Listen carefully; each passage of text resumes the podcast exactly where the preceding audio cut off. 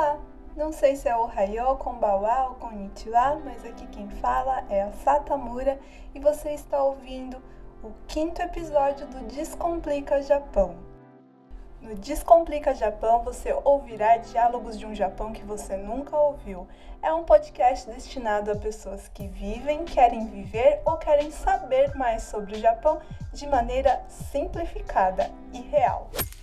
No episódio anterior eu falei sobre Mandi, Bossozoko e a problemática da bandeira imperial. Hoje é a continuação desse episódio, mais focado em nazismo, nacionalismo, ultranacionalismo no Japão. Antes de começar, vamos falar do nosso patrocinador, que é a Beltec, que é uma terceirizada que emprega estrangeiros em indústrias japonesas há mais de 30 anos no Japão. Caso você esteja procurando empregos em Aichi ou Mieken, basta acessar as mídias sociais da Beltec e clicar em cadastre-se. A Beltec também tem um Instagram chamado Beltec Japão, onde sempre é postado algumas dicas úteis e curiosidades sobre o Japão. Então, caso você tenha interesse por cultura japonesa e muito mais, já corre lá e segue eles, combinado? Querido ouvinte, quantas vezes você não ficou frustrado perturbado com falas de figuras negacionistas brasileiras. É muito comum a gente achar que esse tipo de pessoa só exista no Brasil, não é mesmo? Quantas vezes eu não ouvi as pessoas falando: "Nossa, tinha que ser brasileiro para estar tá falando uma merda dessa". E se eu te contar que aqui no Japão tá cheio de negacionista, você acreditaria? Se eu contar para vocês a quantidade de vezes que eu ouvi a síndrome de vira-lata cantar nos ambientes de trabalho por aqui, eu vou ficar até amanhã contando caso a caso para vocês. Então, saibam primeiramente que não estamos sozinhos nessa. A parte feliz da história é que negacionismo não é algo exclusivo do Brasil, mas a parte triste de toda essa história é que a sociedade japonesa em si tem tendência a cair para o negacionismo, tanto devido a fatores históricos quanto sociais. Vou começar o episódio de hoje com fofoca e treta. Vocês gostam de uma fofoquinha? Semana passada houve um episódio que ultranacionalistas japoneses estavam atacando algumas contas brasileiras no Twitter. Segundo eles, todo esse episódio relacionado à bandeira imperial do Sol Nascente ter o mesmo significado que a bandeira nazista era um absurdo e que tudo não passava de um fake news. Pasmem, além de dizerem que nós, sul-americanos, carregamos esse sentimento de anti-japoneses por sermos todos comunistas e socialistas com baixo nível intelectual, disseram também que a Gabriela Shimabuko, por exemplo, provavelmente caiu nas fake news de agências coreanas ultra malvadas que estão trabalhando para difamar a honra do passado glorioso do Japão. Para quem não conhece o trabalho da Gabriela Shimabuko, além de ela ser das ciências sociais, e militante do movimento asiático, se você dá uma pesquisada, vai ver textos e pautas incríveis abordados pela Gabriela. Como, por exemplo, tem uma matéria para a Carta Capital onde ela diz que a solidariedade antirracista é o maior medo da supremacia branca. A Gabriela também é Utinanchu e, na minha opinião, não tem ninguém melhor que uma Utinanchu para contar melhor para vocês sobre toda a problemática da bandeira imperial e se ela é equivalente à bandeira nazista ou não. E para quem não sabe o que é o Tinanchu, é todo mundo que nasce em Okinawa e obviamente seus descendentes também.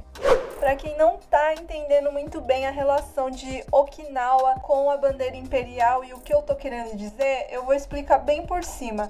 Okinawa nem sempre pertenceu ao Japão, e é por isso que os okinawanos costumam ter tradições bem diferentes do restante do Japão. Para ser bem sincera, dentro da própria sociedade japonesa existe um certo preconceito contra pessoas que são de Okinawa.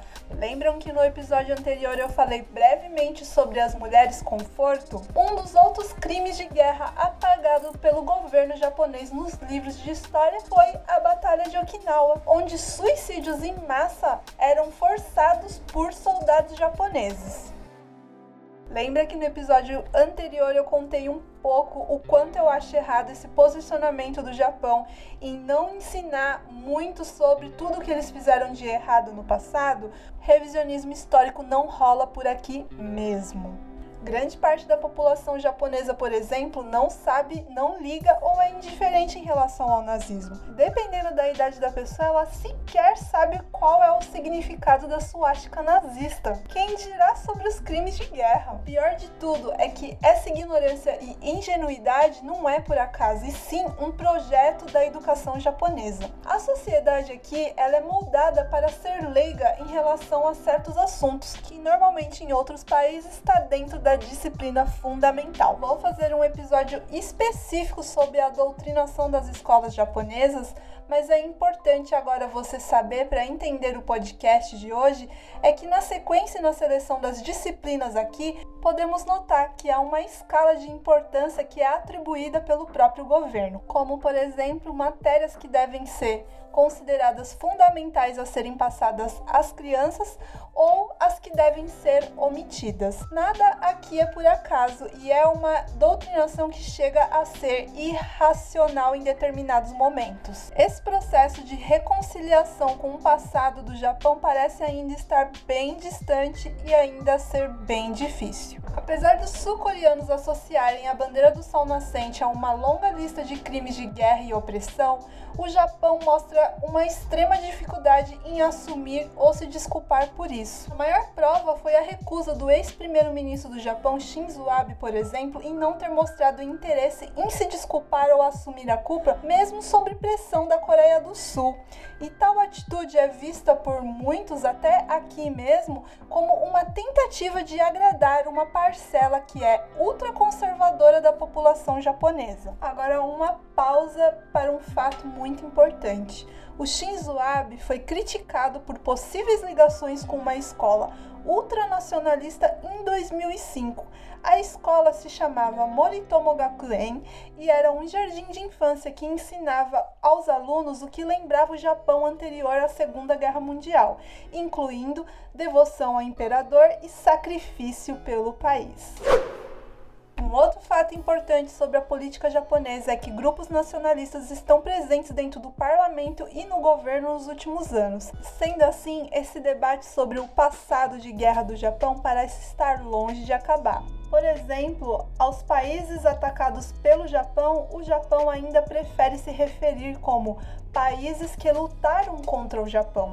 Outro fato que é muito importante você saber é que as pautas de extrema direita japonesa, por exemplo, são super semelhantes às de supremacia branca e fascistas no ocidente. São anti-imigração e pró-guerra.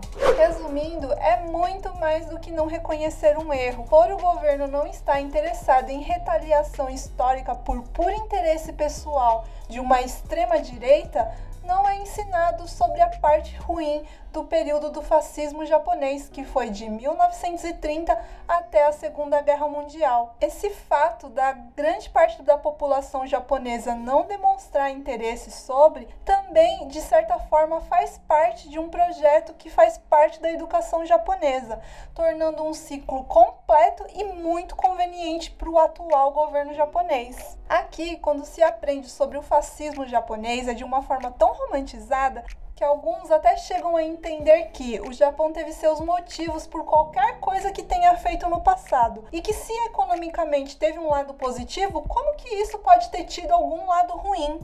Mas calma, não necessariamente isso significa que falte empatia, por exemplo, em todos os japoneses. Eles são ensinados desde pequenos, lentamente e sutilmente, determinadas coisas que o governo ache importante. Por exemplo, a gente aprende muito nas escolas sobre lendas de princesas e histórias do antigo Japão. Histórias sempre narradas de forma grandiosa em comparação a outras nações. Com o decorrer dos anos, essa forma grandiosa como tudo é contado faz a sociedade quase toda ter todo esse orgulho nacional exagerado, tornando quase impossível um diálogo que mostre que o Japão é o oposto de tudo isso. Vale lembrar que no Japão o termo fascismo japonês é usado por apenas alguns historiadores. Outros acham que não devemos falar em fascismo em referência ao Japão, preferindo termos como ultranacionalismo, militarismo e alguns até apenas nacionalismo. Mas de fato, no cotidiano, qual o problema de tudo isso e o que eu acho extremamente problemático?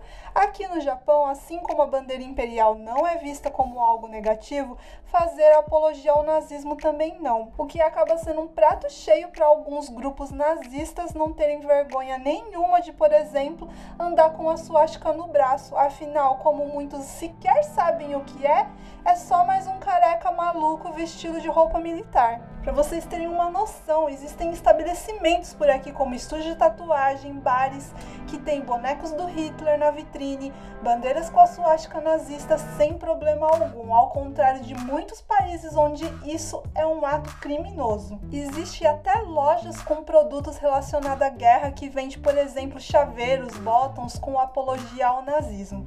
Por isso, a participação dos pais na educação dos filhos que estudam apenas em instituições japonesas é importantíssima. Caso você queira que seu filho questione mais sobre diversos assuntos, um bom começo seria ensinar fatos históricos de outros países, por exemplo. Sei que na correria do dia a dia isso é complicado, mas com certeza isso vai diferenciar o seu filho das demais crianças na forma como ele vai ver, pensar, encarar o mundo e principalmente agir socialmente no futuro.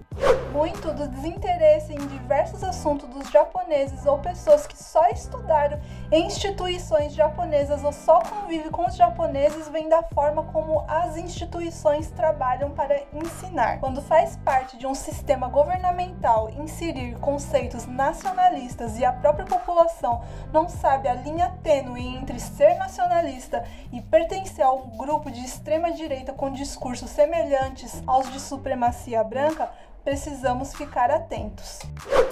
Nunca se esqueça que neonazis consideram o Japão uma nação branca e um braço no leste asiático. Bom, e esse foi o episódio de hoje. Obrigada por todos os compartilhamentos e feedback. Muito obrigada por ouvir até aqui. Kite kurete arigatou. Mata né!